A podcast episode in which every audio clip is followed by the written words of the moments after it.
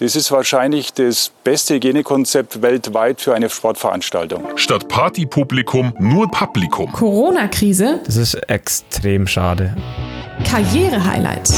Also jetzt da, wenn die Medaille rausschaut, Silber noch, das, ich bin, bin überwältigt und unglaublich stolz. Und natürlich bin ich jetzt gerade sehr traurig, weil es natürlich doof ist, wenn das gerade beim wichtigsten Wettkampf im Jahr passiert. Aber ja, es ist nur Sport, deswegen komme ich darüber weg. Kurioses. Ich kann in acht Monaten nicht lernen, was andere in zehn Jahren gelernt haben. Aber ja, ich denke, ich habe mich ganz gut geschlagen. 16 Jahre jung und dann schon bei so einem historischen Ereignis dabei. Ich kann es auch überhaupt nicht glauben, als ich erfahren habe, dass ich dabei bin. Die nordische Ski-WM bei Ski Happens. Die nordischen Kombiniererinnen schreiben Geschichte, die deutschen Langläufer vergreifen sich leider erneut im Wachs und ein überragender Kai Geiger, der auf der Normalschanze zu Silber springt. Meine Nerven waren schon vor den heutigen Wettkämpfen am Ende und ich glaube, jetzt sind sie es komplett. Mein Name ist Corinna Horn und mir zugeschaltet ist natürlich, as usual, Moritz Batscheider. Hallo. Moritz, bevor wir natürlich über die heutigen Wettkämpfe sprechen, wie geht's denn deinen Nerven? Ja, mein Name ist, mein Name ist Nerven und meine Nerven sind Moritz Batscheider. Nein, also es ist, äh, es ist das ging jetzt gar nicht auf.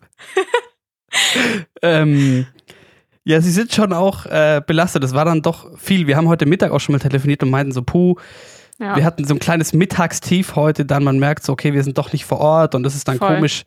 Man sitzt zu Hause und beschäftigt sich so viel damit und kriegt dann aber doch nicht so viel mit zwischendurch mal, was abseits vom Fernsehen passiert. Und dann ist aber doch so viel äh, Krasses noch passiert. Also ich würde den Noko Einstadt der Damen die Premiere nicht zu klein reden wollen, sprechen wir nachher noch drüber und vor allem natürlich das Springen vorhin. Kleinschanzen, Karle, Strikes, so, so gut. Der macht mich fertig, ehrlich. Das, das war ein verrücktes Springen und da kommen wir auch noch drauf. Wir haben heute viel zu besprechen wieder. Ja. Aber bevor wir drauf kommen, haben wir noch eine Sprachmemo vom Finzi bekommen. Und die könnt ihr jetzt hören.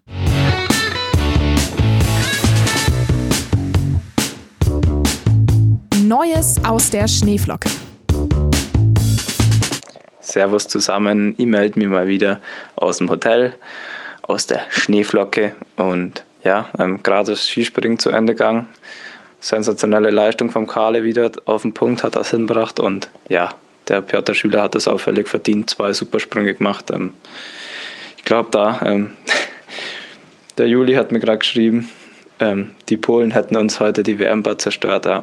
Wenn man weiß, was im Skispringen los ist, äh, wenn die Polen gut sind, wie viele polnische Fans da, da sind, da weiß man, das wäre brutal. Aber auch die deutschen Fans vermutlich mit dem Kale und slowenische Fans, die drei, drei extreme ähm, einfach Skisprungnationen, die da ähm, heute oben gestanden sind. Das ist auf jeden Fall richtig cool und völlig verdientes Ergebnis. Natürlich für den Kale freut es mich am meisten nach seinem Tief, das er hatte. Ähm, ja, genial. Und ja, ähm, gestern war bei mir der Wettkampftag, habe eigentlich einen ganz ordentlichen Sprung gemacht, aber hat eben nicht ganz gereicht, dass ich da in dem Feld äh, mitstarten darf, wo um die Medaillen kämpft. Und ja, dann habe ich alles auf eine Karte gesetzt, bin Vollgas losgelaufen, das hat man, glaube ich, gesehen. Das war, glaube ich, ziemlich offensichtlich. Und die erste Runde war dann einfach ein Tick zu schnell. Da war ich ein bisschen übermotiviert und ja, aber es wäre halt auch nicht anders gegangen. Ähm, ich habe gewusst, ich muss, muss zum Herrola hinkommen, wenn ich äh, noch um die Medaillen mitkämpfen will. Und bei der WM läuft man nicht um die Top Ten, sondern da will man, will ich einfach eine, will man eine Medaille gewinnen. Und deswegen bin ich auch so engagiert losgelaufen. Und ja, es ist sich nicht ausgegangen. Und ja, ähm, morgen geht es wieder weiter mit dem Teamwettkampf. Und dann stehen ja nächste Woche nochmal zwei Wettkämpfe an. Also ich schaue nach vorne. Es waren gute Dinge dabei gestern. Und deswegen bin ich eigentlich da recht zufrieden. Auch auch wenn es keine Medaille war und ähm, klar hätte ich mir das erträumt und erwünscht, aber ja, mei, so ist es. Jetzt schaue ich nach vorne und weiter geht's. Morgen wird mit dem Team angegriffen.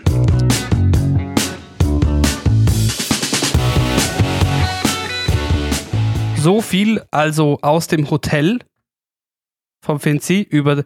Wir freuen uns natürlich sehr morgen aufs Team Mega. und über das, was er ähm, über den Tag heute gesagt hat, sprechen wir natürlich auch noch.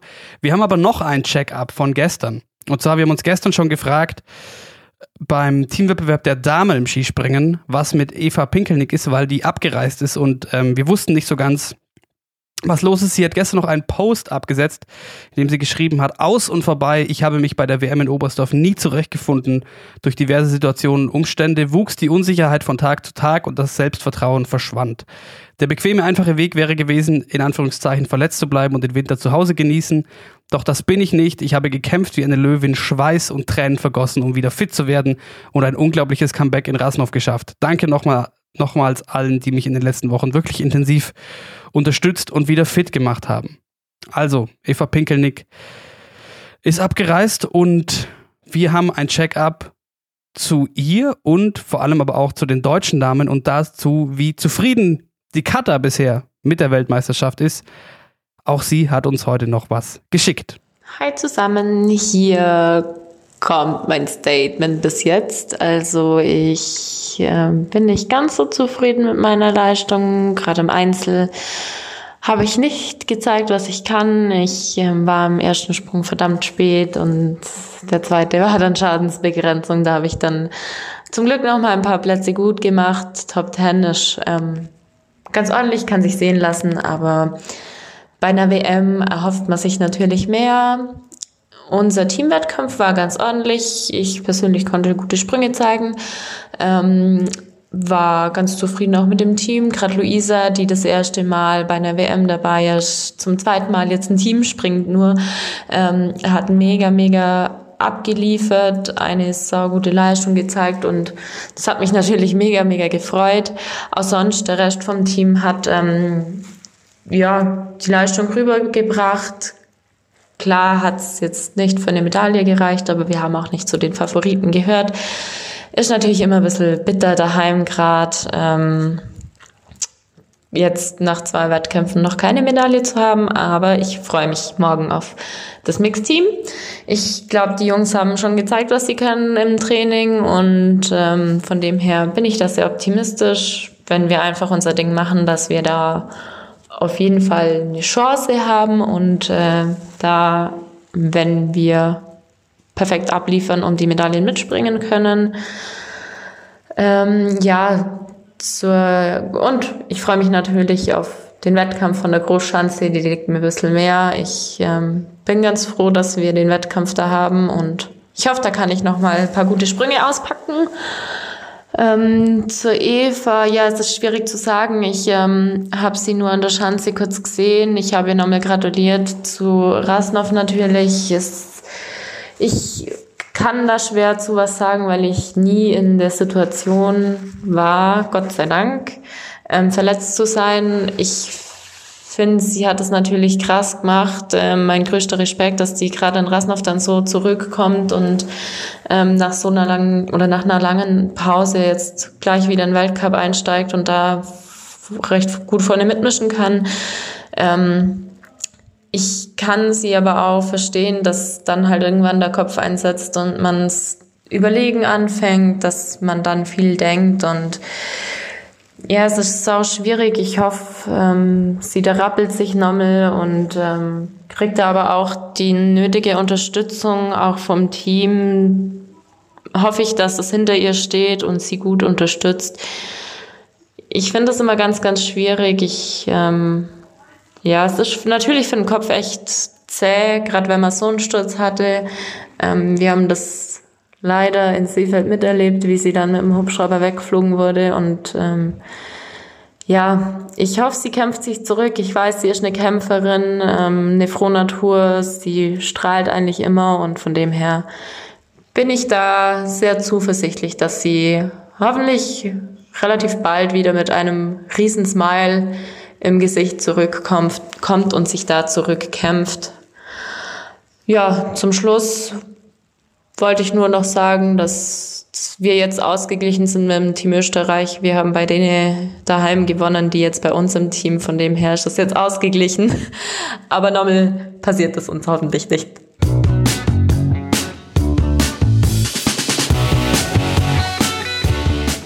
Das war das Statement von Kata und nicht nur Kata, sondern die gesamten Skisprungdamen waren heute auch an der Schanze, um die Kombiniererinnen zu unterstützen und zu supporten.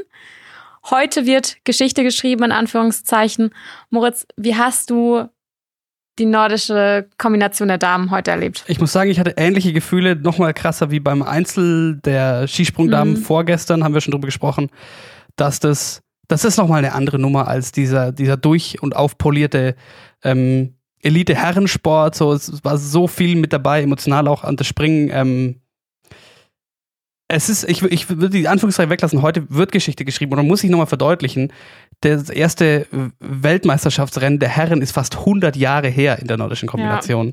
Also das ist schon krass, das wurde allerhöchste Zeit, allerhöchste Eisenbahn und äh, ja, ich fand es schon cool anzugucken. Wir sprechen nochmal drüber, weil ich fand zum, so aus Zuschauerperspektive, es ist sehr viel anders, das also, oder es gibt einen großen Unterschied zwischen das Springen gucken und das Laufen gucken, finde ich.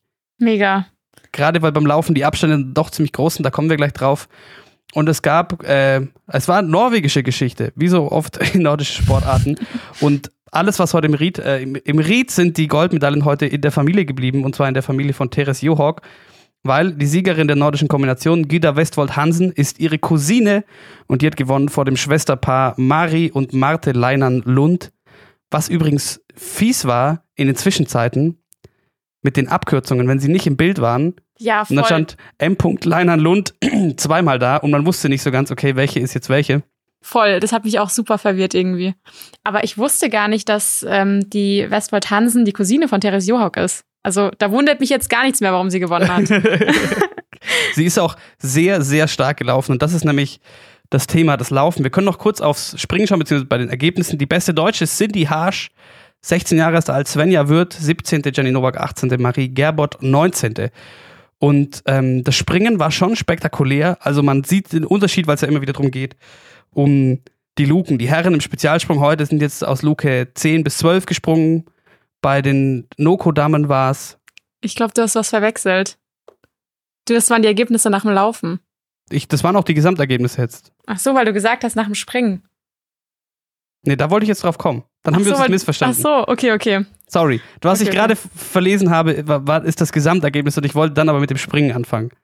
Ähm, ja, die, die Herren heute im Spezialsprung, da startet man auf der Normalschanze in Oberstdorf bei Luke 10 bis 12 ungefähr und bei den Noko-Damen war es irgendwo ganz oben in Richtung Luke 30 und das Springen hat schon das war schon Spektakel anzugucken. Marie Leinernlund gewann das Springen mit einem Schanzenrekord, 107 Meter vor eben Westhold Hansen und Svenja Würth als Dritte, die sich ganz schön geärgert hat, weil sie Punkte liegen hat lassen wegen einer leicht versemmelten Landung und zu der, für alle, die es nicht wissen, Svenja Würth bis letztes Jahr noch im A-Kader der Skispringerinnen, also der Spezialspringerinnen, und die braucht natürlich jeden Punkt auf der Schanze, weil die beschäftigt sich erst seit kurzem mit der Thematik Langlauf. Und das ähm, hat man dann in der Loipe noch gesehen. Was man zum Springen noch sagen kann, die absolute ähm, Favoritin eigentlich und auch Gesamtweltcup-Siegerin, was heißt, sie hat diesen einen Weltcup, der stattgefunden hat, gewonnen.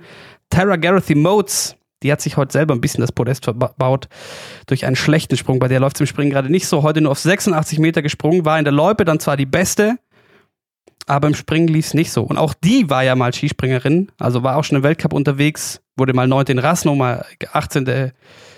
im, nee, 18. bei der WM in Fallon 2015 und Coco, wusstest du das? Die war auch mal Biathletin. Die war zweimal bei der JWM.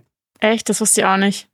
Drum ist auch, ich finde also bei ihr, wenn man, wenn man ihren Wikipedia-Artikel aufruft oder sonstige Beschreibungen im Internet, dann steht da wirklich auch nur Wintersportlerin und nicht nordische Kombiniererin oder so. Verrückt. Die war bei der JWM und hat sich da ähm, auch ganz gut steigern können, fernab von jeglicher internationalen Top-Konkurrenz, aber trotzdem sehr beeindruckende Karriere bisher. 27 Jahre alt. Ähm, genau, ja. Aber ich muss auch sagen, ich finde, man hat heute auch wieder gemerkt, wie schnell sich so die Ergebnisse in der noch jungen Geschichte der nordischen Kombination der Damen ändern. Also so ein Tara Gareth Motes, die eigentlich, so wie ich das mitbekommen habe, die letzten Jahre schon die beste Kombiniererin der Welt war, wird heute Sechste. Oder auch Jenny Nowak, die Juniorenweltmeisterin geworden ist, hat es halt auch nicht in die Top Ten geschafft. Also man merkt schon, dass sich da noch sehr, sehr viel ändert. Und ähm, mich hat es auch schon überrascht, dass andere Nationen da schon sehr, sehr weit vorgelegt haben, wie beispielsweise Norwegen. Ja, die haben, die haben gut vorgelegt. Und man muss jetzt mit den Junioren auch noch sagen, dass äh, Gida Westwold Hansen, die ist erst vor ein paar Wochen am 10. oder 11. Februar Elfter, glaube ich, in Lahti äh, Junioren-Weltmeisterin geworden. Also Doppel, in dieser Form Doppelweltmeisterin diesen Winter. Die, die Norweger wieder mal ganz, ganz vorne mit dabei. Und im Laufen hat man das dann auch gesehen. Die Norwegerin vorneweg, also Gida Westfold Hansen, hat sich gleich mal äh, die Spitze gepackt und dann eigentlich durchge, durchge, wie hat der Finzi vorhin gesagt, durchgeprügelt. Glaube ich. Ich glaube, ich glaube, er hat was anderes gesagt. Auf jeden Fall, sie hat das durchgezogen, hat das gewonnen und dann, was eigentlich am entertainendsten war an diesem Laufrennen, war das Schwesternduell. Mari versus Mate. Oder? Ja, voll. Ist nicht eine noch äh, in der letzten Kurve gestürzt? Exakt, das war nämlich der Punkt. Ja, genau. Mari war nämlich bis zum, äh, bis zum zweiten Mal Burgstall vorne und dann hat äh, Mate überholt und die ist dann aber in dieser letzten, wo das letzte Mal ähm, die letzte Abfahrt und dann geht es um die, um die Rechtskurve in den langen. Die lange Zielgerade. In, den, in die lange Zielgerade und ist da gestürzt und dann hat Mari doch wieder überholt und wurde Zweite. Und zu Svenja Würth kann man noch kurz sagen, da war klar, dass sie nicht konkurrenzfähig ist. Die hat 14 Plätze verloren im Laufen von Platz 3 äh, gestartet mit 24 Sekunden Rückstand und als 17. ans Ziel gekommen mit über zweieinhalb Minuten Rückstand. Das hat sie ja, wir haben ganz am Anfang im Intro diese Aussage gehabt, auch gesagt, so, also man kann nicht erwarten, dass sie in acht Monaten äh, auf ein Level kommt, wo andere zehn Jahre oder mehr drauf hintrainieren. Und da wollte ich dich mal noch fragen, ähm, wie geht man das denn an, dass man jemandem so auf so kurzfristig Langlaufen beibringt, dass die, also ich meine, es gehört ja erstmal was dazu, dass du, dass du unbeschadet diese Runde überstehst jetzt. ja, super schwer. Also, ich muss ehrlich sagen, mich würde das auch mal interessieren, wie die das damals angegangen sind, weil ich glaube, dass hier schon auch vor allem erstmal natürlich die Grundlage gefehlt hat. Also, du musst ja erstmal auch ganz neue Techniken erlernen. Also, es ging ja los mit Skirollern im Sommer. Dann musst du das erstmal auf Langlaufskiern umsetzen. Und klar, sie ist, ich könnte mir schon vorstellen, dass sie davor schon mal auf Langlaufskiern stand. Aber wie, wie sie gesagt hat, das zu erlernen, was andere halt die letzten zehn Jahre gemacht haben, das ist absolut unmöglich. Und man hat auch heute gesehen, dass es natürlich noch bei weitem fehlt. Aber glaubst du, sie kann da noch hinkommen? Ich glaube schon, aber ich glaube, das wird sicherlich noch einige Jahre dauern. Okay, da sind wir mal gespannt. Und dann ist nämlich, weil dann ist nämlich der Punkt, das hat Ronny Ackermann als Experte heute auch ähm, zum Besten gegeben, dass die anderen Athleten, und die sind ja alle sehr, sehr jung durch die Bank, also ja, voll. Cindy Harsch, die beste Deutsche, heute 16 Jahre alt, und die zeigen äh, die zeigen sehr, sehr gute Ansätze. Also Cindy Harsch im Springen hat äh, eigentlich einen sehr guten Sprung gemacht. Sie, die kommt noch nicht ganz auf den Speed im Anlauf und bringt noch nicht ganz den Druck auf den Tisch. Aber auch im Laufen stark, also eine sehr ausgeglichene ähm, Kombiniererin. Wie gesagt, 16 Jahre alt. Also da sind wir sehr gespannt, was sich da noch entwickeln kann. Und ich glaube auf jeden Fall, man kann der deutschen Mannschaft schon mal oder generell den, den Kombiniererinnen gratulieren zu diesem dann insgesamt, finde ich, doch gelungenen äh, Weltmeisterschaftsauftakt. Voll.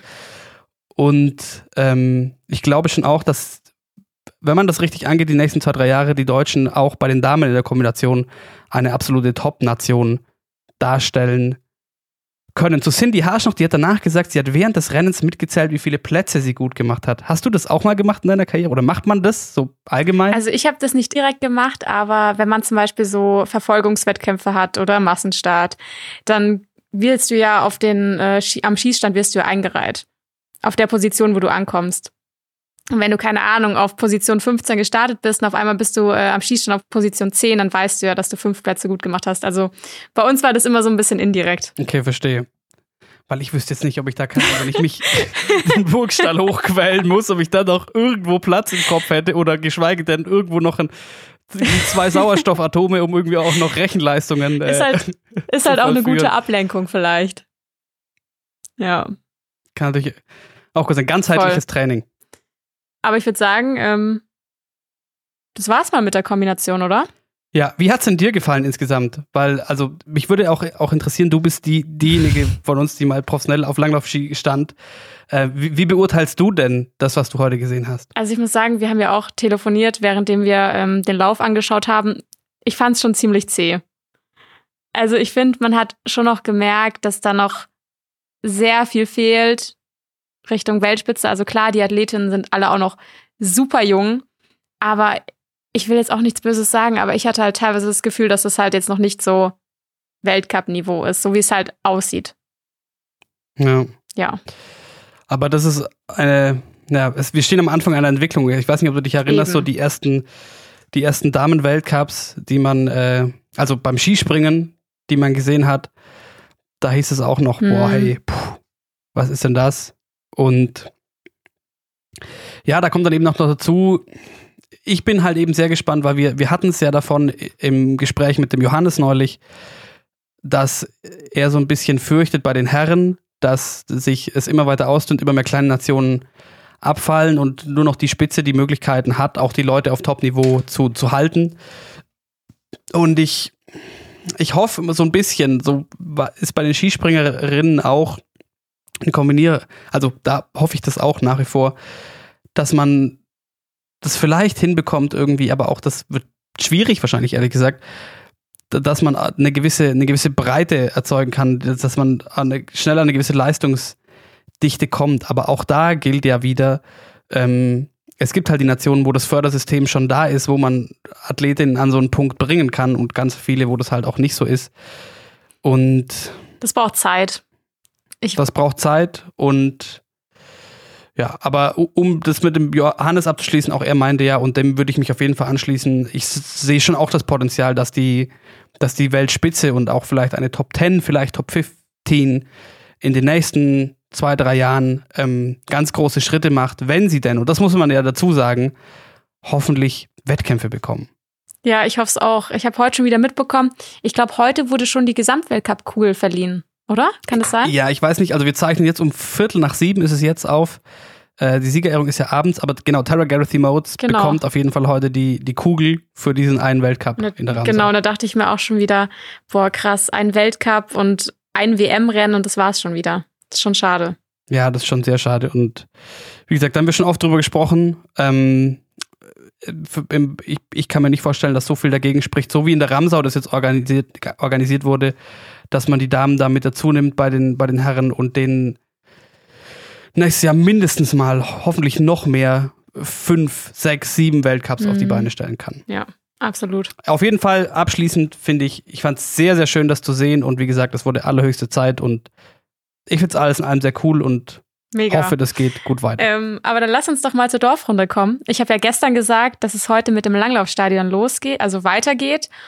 Und eigentlich habe ich auch gesagt, dass ich im Langlaufstadion weitermache, aber ich musste dann doch noch ein bisschen die Sonne genießen und habe deswegen an Moritz übergeben. und Moritz ähm, macht jetzt weiter mit der Dorfrunde.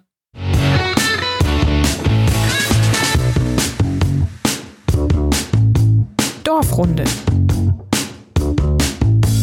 Wenn ich in Oberstdorf an heißen Sommertagen baden gehen möchte, dann geht es meistens erstmal bergauf bis zum Freibergsee.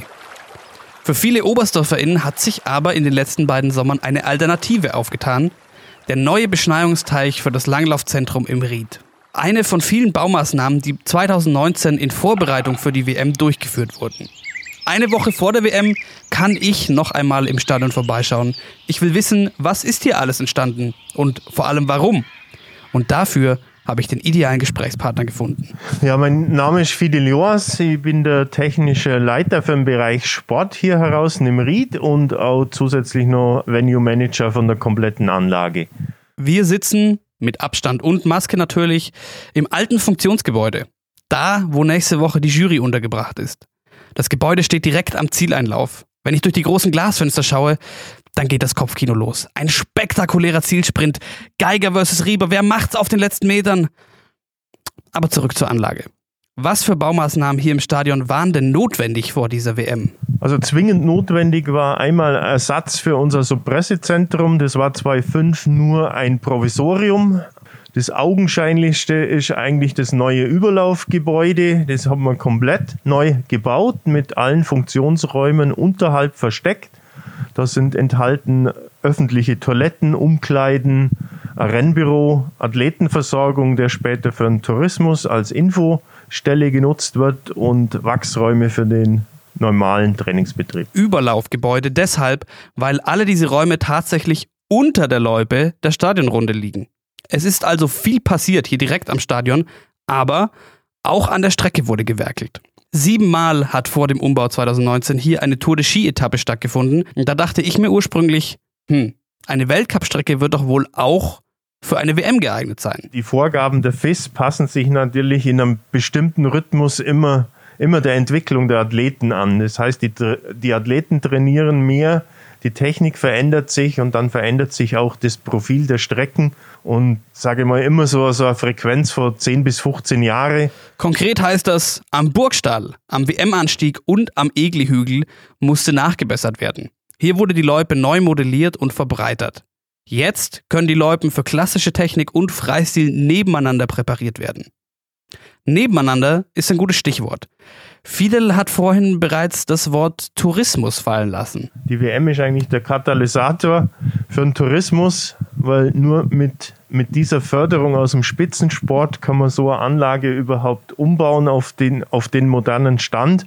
Genutzt wird da aber zu circa 30 Prozent für den Trainingsbetrieb und Spitzensport und der überwiegende Anteil der Nutzung ist eigentlich Tourismus und Breitensport. Damit das Nebeneinander dann auch gut funktioniert, wurde die Strecke an vielen Schlüsselstellen so angepasst, dass sich Spitzenathlet'innen und TouristInnen nicht zu sehr in die Quere kommen. Den Ansatz finde ich auf jeden Fall sehr interessant. Nicht für die WM wird groß umgebaut, sondern die WM bietet den Anlass für ein Zentrum für Breiten- und Spitzensport. Und im Sommer vielleicht auch für etwas Badespaß am Beschneiungsteich. Aber pst, das ist noch ein Insider.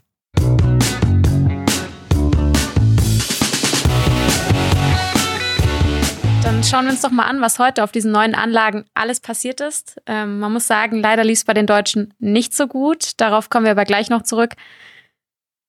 Moritz, zu Beginn haben wir eigentlich ähm, was sehr, sehr Untypisches gesehen. Also klar, Therese Johaug hat mal wieder geballert von Anfang an, muss man sagen, hat mal gleich wieder das, die Gruppe auseinandergerissen. Aber gleich in der ersten Runde haben wir einen Sturz gesehen. Und zwar von Therese Johaug und Frieda Karlsson. Also ich fand's, ich fand's schon, ähm, ich war mir kurz unsicher beim ersten Mal hingucken, ob das nicht sogar was äh, Ahndbares gewesen wäre, aber war es auf keinen Fall. So können beide nicht sehen. Ja, war Carlson, Carlson den Ski unter Johaug, ja, Carlson äh, den linken Ski unter den unter unter York bekommen. Und was ich aber faszinierend fand, ähm, bei Frieda Carlsson ist ihr der, der, Stock noch gebrochen, die hat eine Sekunde länger gebraucht. Ähm, und die kam dann nicht mehr an York ran. York hat sich sofort wieder nach vorne geschoben. Die, die wurden ja überholt mit diesem Sturz. Und Carlson kam nicht mehr ran und ich dachte mir so, ja, das, das hatte so ein bisschen was von, die hat richtig Angst vor Therese Johock, die traut sich gar nicht mehr in die Nähe jetzt. Ja, ich muss sagen, was ich eigentlich lustig fand, ich habe äh, ARD angeschaut und der Kommentator hat gerade über den Klimmzugsturz von Carlson gesprochen während der Tour de Ski und kaum fünf Sekunden später fällt sie schon wieder. Also, das war auch Timing, besser ja. wäre nicht gegangen. Aber zu Frieda Karlsson, ich glaube auch, dass das wirklich so die erste rennentscheidende Szene war, weil man hat schon gesehen, Frieda Karlsson ist super stark drauf und ich glaube ganz ehrlich, wäre der Sturz nicht gekommen, hätten wir viel, viel länger ein Duell zwischen Johaug und Karlsson erlebt. Ja, das ist ja was, da, da sprechen wir so oft drüber, aber hauptsächlich bei den, bei den, bei den Skispringern. Dieses, dieses Thema Flow und im richtigen Modus sein. Und ich glaube, das war wirklich der, mm, der schlechtmöglichste Zeitpunkt, um irgendwie aus, aus, dem, aus dem Rhythmus und aus diesem Flow gerissen zu werden. So, du bist, du bist am Anfang heiß, du bist aber auch noch nicht, weiß nicht, du bist die Runde schon mal gelaufen, hast so gecheckt, okay, so, so teile ich mir das heute ein, das ist ähm, vielleicht so der, der Plan heute sondern bevor du dir über, bevor du dir über den ersten Anstieg Gedanken machen kannst, fahrt's raus und, und, und das, und, also, ich kann mir schon, schon auch, auch, auch vorstellen, wie mhm. es bei Stürzen immer ist, egal ob jetzt auf, gut, natürlich gibt es da Unterschiede, aber egal, also auf, auf Alpinski oder auf, auf, auf, auf Langlaufski, du bist ja, du musst dich ja erstmal kurz sortieren. So, du, es, es dauert ja auch so, so diesen, diesen kleinen Moment, so, oh, der Stock ist kaputt, neuer Stock bitte und so weiter. Und da so routiniert wie du bist.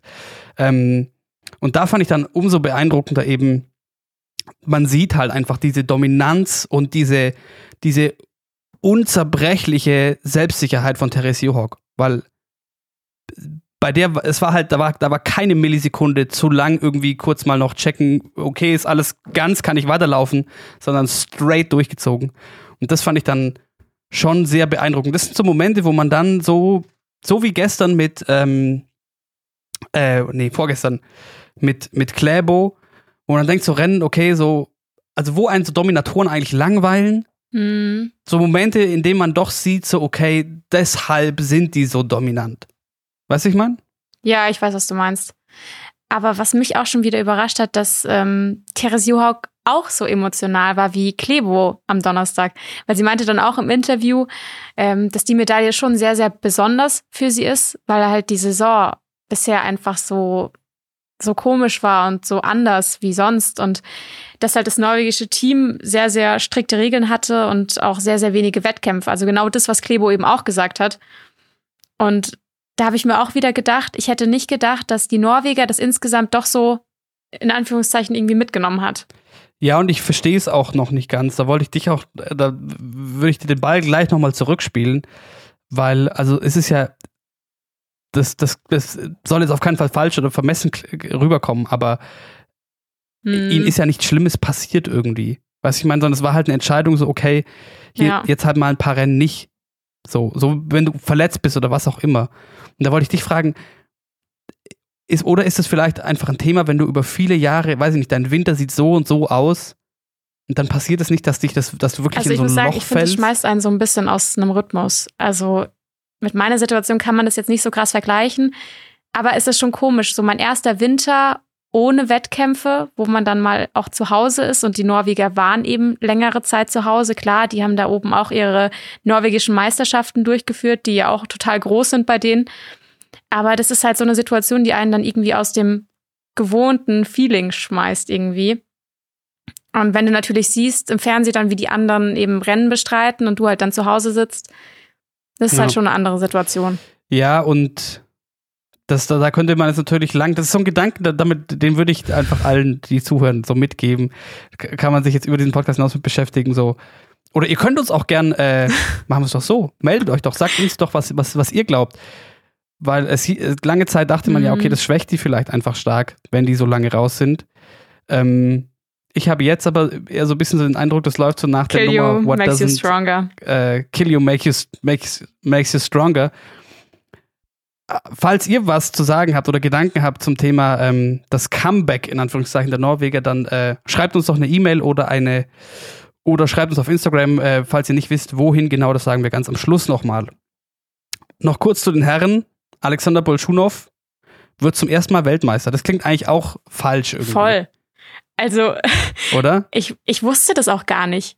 Ich habe das vorhin gelesen und dachte mir so, hä, haben die sich da irgendwie vertippt oder so?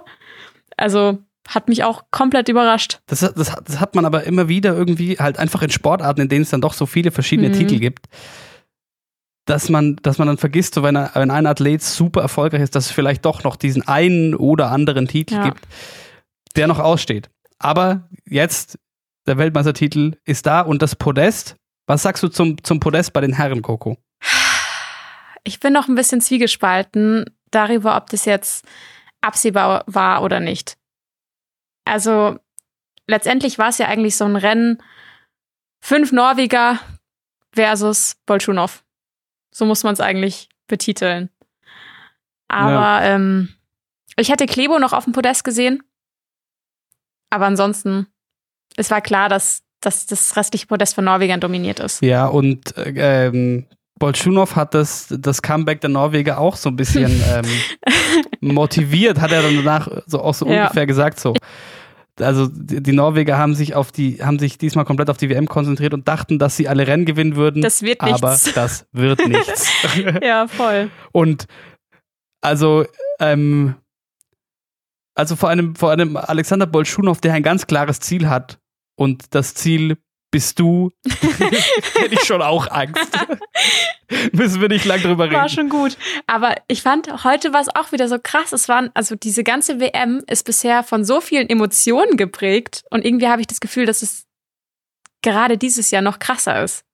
Ich weiß nicht, woran das liegt, aber irgendwie ist es noch krasser, weil Bolschunow hat auch gesagt, in der Abfahrt hatte ich dann Tränen in den Augen. Mir Ja. wurde klar, dass das der Sieg ist. Das ist schon, das ist schon verrückt, vor allem weil eben das, was Emotionen ja bestärkt, eben dann was Fans Eben. außenrum, deine Family ist da, was auch immer ja eben alles fehlt.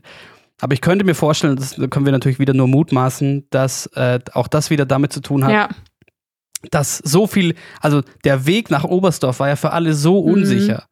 Was kann davor stattfinden? Kann diese Weltmeisterschaft stattfinden? Ich glaube einfach, und für die, es ist ja die Saison für die meisten danach auch so ziemlich Ja. rum. Bei den Skispringern natürlich nicht, Bei denen natürlich aber nicht. da sind wir auch, bei denen sind wir auch an Punkt angelangt, in fünf Jahren ist wahrscheinlich, geht's ganzjährig durch, Highlight zu Highlight. Nee, aber es ist vielleicht echt für viele so ein Relief, so okay, ja. Corona-Saison und ähm, wir hoffen, es kommen nicht mehr so viele Corona-Saisons. Äh, geschafft erstmal. Könnte ich mir ja, vorstellen. ich glaube auch. Dann lass uns doch zum Skisprung kommen, oder? Ja. Und ich, ich muss es ehrlich sagen, der Kahle macht mich fertig. Also ohne Mist, wie man immer auf den Punkt wieder so da sein kann, das finde ich krass. Also vor allem die letzten Wochen lief es ja jetzt gerade nicht so gut bei ihm nach der Tournee. Da ist er ja schon so ein Ja. bisschen in den tief gefallen.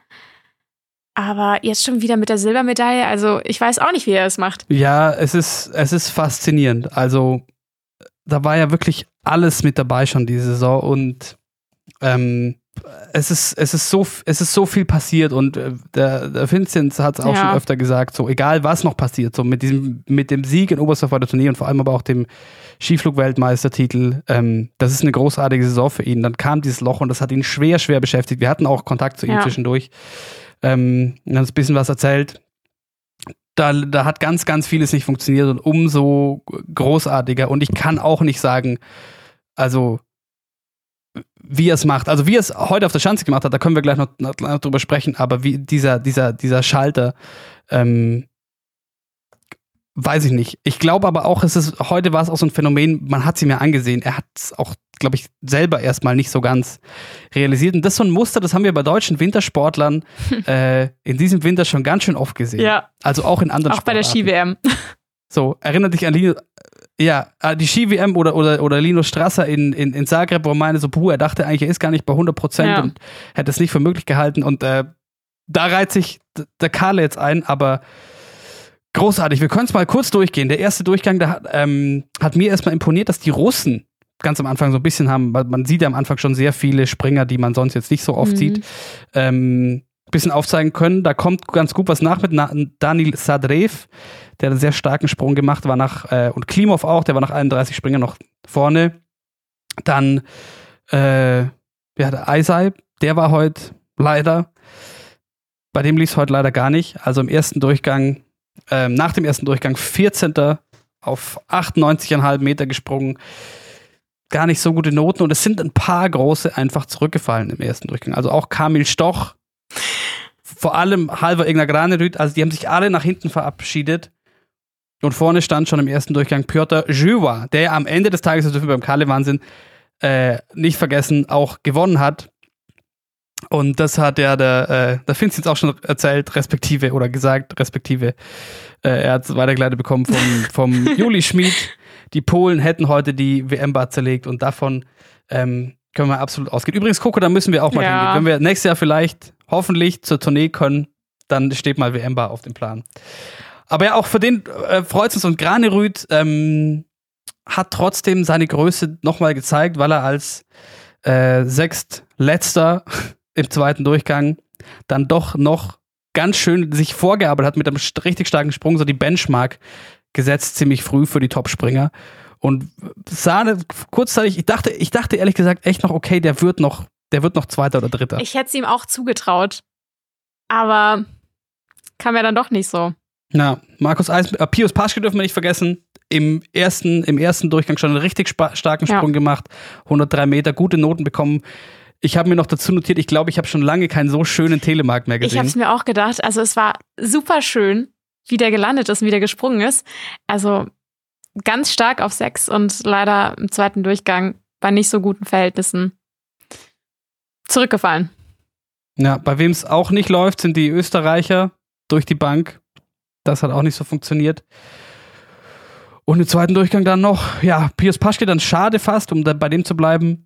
Auf 95 Meter hatte er aber auch ein bisschen zu kämpfen mit den Verhältnissen, aber alles in allem sehr starker Durchgang von ihm. Dann hat man kurzzeitig diskutiert, weil es ja erst nach dem Springen bekannt gegeben wurde, wer denn morgen im Mixteam springen darf. Dürfen ja nur zwei Herren antreten. Und ich dachte mir kurzzeitig, okay, das vielleicht äh, lassen sie Eisenbichler aussetzen Und Pius Paschke und Karl Geiger sind morgen die zwei Kandidaten. Aber Hermann, äh, Hermann Weinbruch, ich komme schon ganz durcheinander. Stefan Horngacher hat danach gesagt, wir so es werden. geilen Einspieler machen. Wie bei der Tournee. Wir machen so ein. ja, ja, ja. Ähm,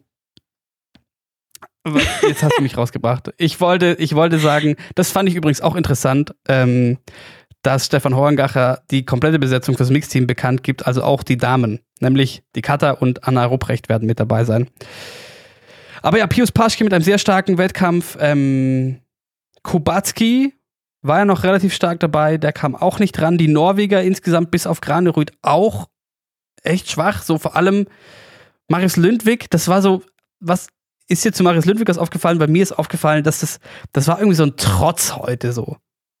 So ein Trotzwettkampf so. So, es sah wirklich so aus, so der hat keinen Bock, der will und wird sich nicht auf die kleinere Schanze äh, einstellen. Macht er nicht. Einlassen, ja. Nee, das habe ich mir schon auch gedacht. Also ich weiß nicht, es war irgendwie so, so, es kam so eine ganz komische Einstellung irgendwie rüber. Ja, und die Norweger, wie gesagt, Norwegen, Österreich heute im, in der Breite nicht so gut. Und dann war da noch Ryo Kobayashi, der ja auch den letzten Weltcup vor der WM in Rasnov passenderweise von der Normalschanze gewonnen hat. Der war nach dem ersten Durchgang 0,1 Punkte vor dem Kale und im zweiten kam er aber nicht dran. Der war deutlich zu spät dran am Tisch. Und damit, nach dem Kobayashi-Sprung, war auch klar, dass der Kale die Medaille hat. Ansel Lanischek war auch noch vor, der war wiederum 0,1 Punkte vor Kobayashi nach dem ersten Durchgang. Der kam auch nicht ran, hatte, ist knapp kürzer gesprungen, hatte besseren Wind als der Kale, war dann 3,7 Punkte hinter ihm, wurde am Ende Dritte, Dritter und Piotr Jiwa ich fand's, äh, ich find's, ich find's vollkommen überraschend, aber auch so cool, weil das ist so einer von den Unscheinbaren. Der ist schon so, so lange dabei, 34 Jahre alt, war noch dazu bisher eigentlich auch nie so stark bei Rückenwindverhältnissen ähm, und holt sich doch mal noch den WM-Titel. Also Gratulation, ich find's ähm, herrlich und es war ein herrlicher Wettkampf. Bisher generell, was auf der Normalschanze passiert ist, äh, bisher pures Spektakel. Vor allem, weil man es ja immer wieder hört, ja, das ist nicht so spektakulär wie die Springen von der Großschanze. An alle, die sowas von sich geben, schaut euch nochmal, solange es das im Real Life gibt, die, die Damenwettbewerbe und den Herrenwettbewerb jetzt von der Normalschanze an den Oberstdorf. Äh, das war, glaube äh, glaub ich, auf jeden Fall genug Spektakel für eine WM. kann nur besser werden, nächste Woche von der Großschanze. Es kann nur noch besser werden. Da sind wir, wie gesagt, auch sehr gespannt, wie es nächste Woche weitergeht. Morgen geht's weiter mit dem Teamwettbewerb der Herren in der NOCO. Wir finden sie jetzt auch schon angesprochen. Wir sind sehr gespannt. Morgen gibt es auch nochmal eine Ausgabe Dorfrunde zum Thema Teamwettbewerb, allerdings in einer etwas anderen Zeit. Dann sind die Teamsprints bei Damen und Herren im Langlauf und eben der Mixed Teamwettbewerb im Skispringen. Puh, das wird wieder ein toughes Programm morgen, Coco. Ich sehe es schon wieder, meine Nerven werden morgen wieder komplett am Ende sein. Ja, ja dann würde ich sagen, dann, ähm, dann, dann reicht's für heute auch, dass du gut ausschlafen kannst. dass wir morgen. Nee, ich mache mir erstmal was zu essen. Das muss ich auch noch machen. Aber dann kann ich am Abschluss nur noch sagen, wenn euch dieser Podcast gefällt, dann würde uns uns sehr freuen, wenn ihr uns da, wo ihr uns hört, abonniert, egal auf, auf Spotify, auf Apple Podcasts, auf Overcast, Pocketcast, was auch immer es sein mag. Und äh, wenn es die Möglichkeit dazu gibt, auch vielleicht also ein kleines äh, Rating da lasst. Und wenn ihr Anliegen habt, dann könnt ihr uns eine E-Mail schreiben an wintersport.m945.de und schaut gerne auf Instagram vorbei. Da haben wir auch Einblicke von vor Ort, die wir zugespielt bekommen aus unserem, aus unserem, äh, wie sagt man, Informantennetzwerk in Oberstdorf. Und wir freuen uns schon wieder auf morgen, auf den nächsten Tag. Macht es gut. Schönen Abend, Coco. Bis morgen. Dir auch. Ciao.